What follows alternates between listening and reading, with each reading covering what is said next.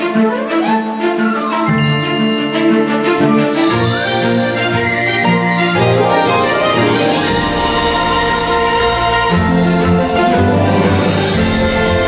Mario, esta semana hemos conocido la curación del tercer paciente con VIH gracias a un trasplante de células madre, una, una terapia arriesgada y que no vale para la inmensa mayoría de infectados que controlan al virus con los tratamientos disponibles en este momento. Gracias a los antirretrovirales hemos dejado atrás la, la epidemia de SIDA, pero solo en los países desarrollados del mundo. Esto lo, lo hablábamos, ¿verdad, Mario, la semana pasada? Mm, sí, lo mismo sí, ocurre con otras enfermedades que, que nos parece cosa del pasado, pero que aún están matando a millones de personas pobres en otros lugares del planeta. Hemos dejado de, de prestar, Mario, atención al, al SIDA, el Mm. cólera o, o la polio eh, por enfermedades de, de países eh, vulnerables. Sí, sí, sí, de- decías, lo hablábamos el otro día porque es verdad que fue una, una noticia esta de la curación del VIH muy significativa. A mí me llamó mucho la atención cuando hablaba con una de las científicas de este equipo, eh, la española María Salgado, que decía, "Oh, es que el SIDA realmente, no podemos hablar de curación del SIDA porque el SIDA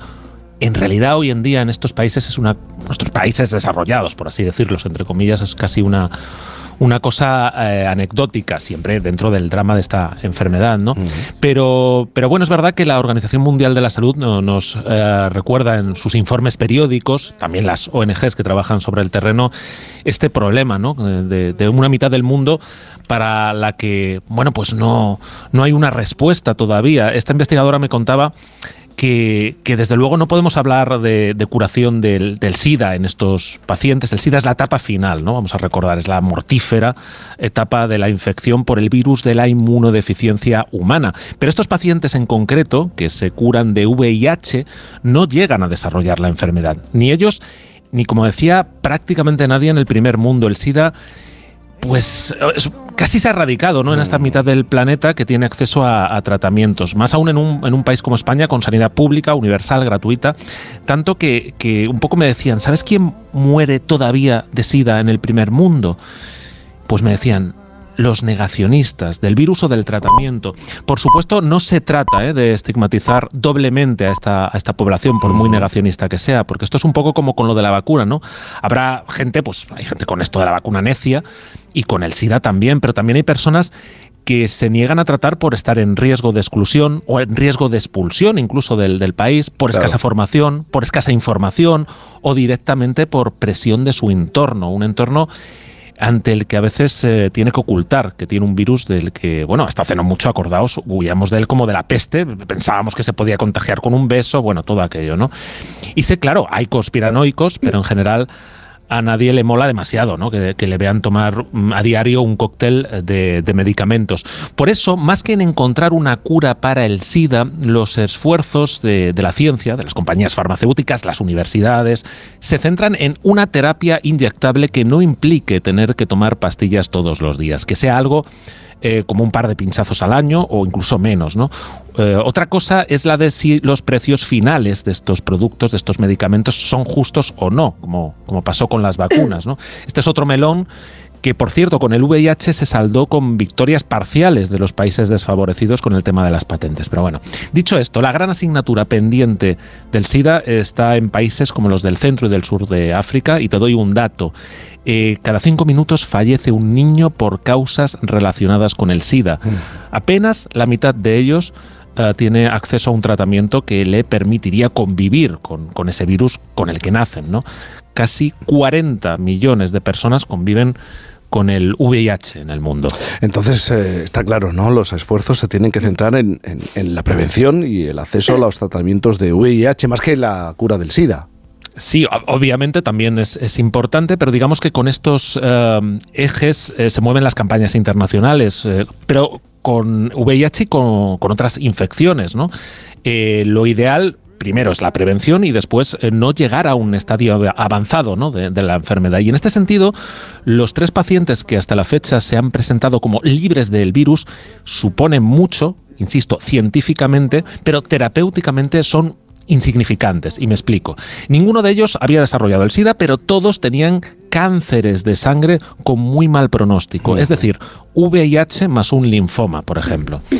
Entonces se tienen que someter, claro, a un trasplante de células madre, de médula o de, de cordón umbilical, ha habido un caso, pero no, no vale un donante cualquiera, tiene que ser de un donante que tenga una extraña mutación que lo protege del VIH. La idea es que le dona no solo las células que combatirán su cáncer, sino también ese superpoder ¿no? contra el VIH. Claro, no es una terapia para cualquier infectado, es, es decir, que el trasplante de células madre es para curar el cáncer, no el VIH. Exactamente, eso es. E, esa terapia de último recurso se usa cuando ya ha fallado todo antes contra el linfoma, pero ya que tienes que hacer el trasplante, y la mitad de las veces sale mal, por cierto, se intenta que se beneficien también de esa rara mutación de la naturaleza y que se libren del VIH. Más que nada porque aparte del beneficio para el paciente, con esas cosas la ciencia avanza. Se trata de, ver cómo funcionan los sistemas inmunes que están tocados y cómo las defensas naturales de un individuo con cierta genética pueden lidiar mejor contra ciertos patógenos. Pero definitivamente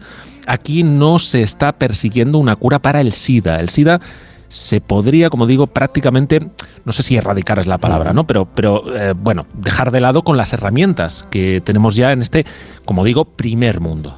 Eh, entonces, ¿qué otras enfermedades se podrían haber eh, erradicado ya de este planeta?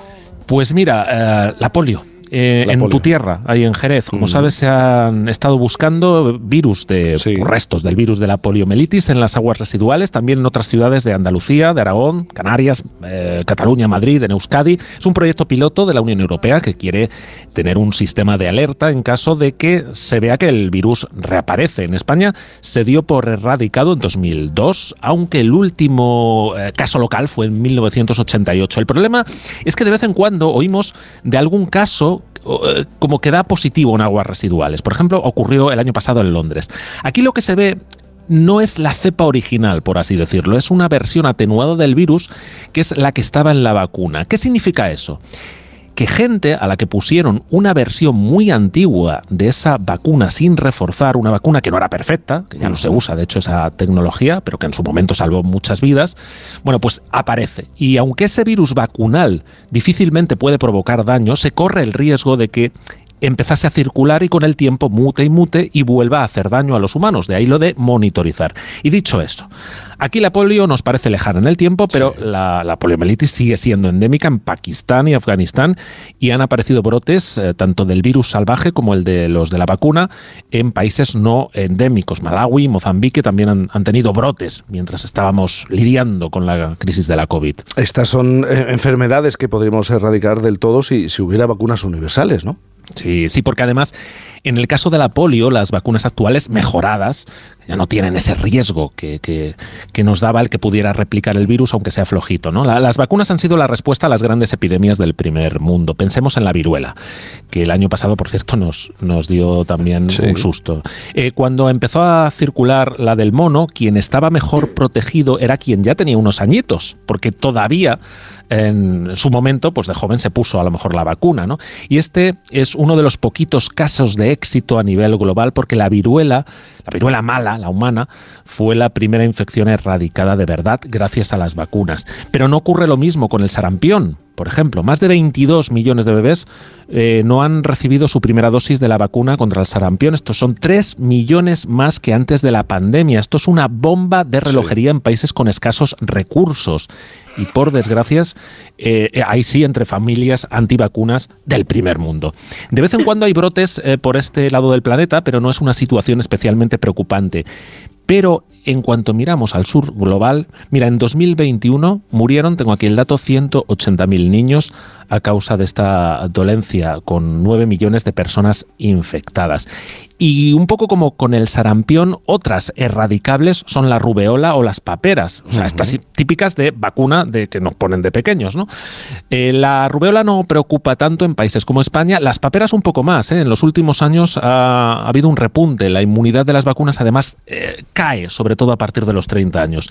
La paradoja de la pandemia de COVID es que mientras que las vacunas contra la propia COVID se desarrollaron en tiempo récord y se desplegaron en lo que fue yo creo la mayor campaña de vacunación de la historia, los programas de inmunización rutinarios se han visto muy tocados, especialmente en países menos favorecidos. Así que nos toca, eh, ahora que decimos adiós a la pandemia, remangarse para retomar esas campañas y aplicar todas esas lecciones aprendidas, porque las herramientas para la erradicación, por fortuna, las tenemos. Muy bien, vamos a, a resolver la duda de la semana. No tiene que ver con las vacunas, tiene que ver con. Yo esta me la sé, ¿eh? porque he seguido atentamente el caso. ¿Cuál es el animal por el que no pasan los años ni las enfermedades? Eh? Ah, esto es casi un acertijo. Sí, ciencia, ciencia acertijo. Ha levantado la ceja. Eh, ah, ahí estamos. Sí. Vamos, o sea, lo de la. que no, no, pasa el tiempo, la edad, no pasa por él. No, no, no, no pasa. No pasa por él.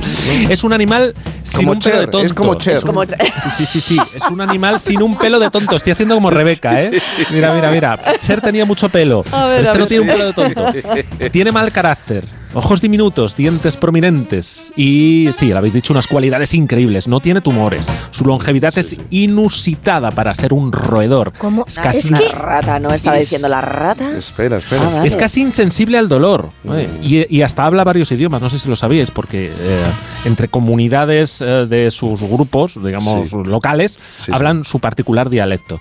Eh, bueno, eh, ¿quién no querría ser con todas estas cualidades un ratopín rasurado? Ya, pero... No, mira, seguramente este nadie querría. Pero es, no, no, eh, y encima, encima va rasurado. Espérate.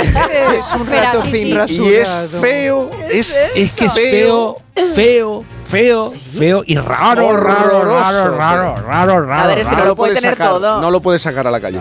No, lo puede sacar. Es una especie de rata topo sin pelo que, además decía, tiene vocalizaciones para comunicarse con su colonia específicamente, su idioma. Se organizan en colonias como las abejas ¿eh?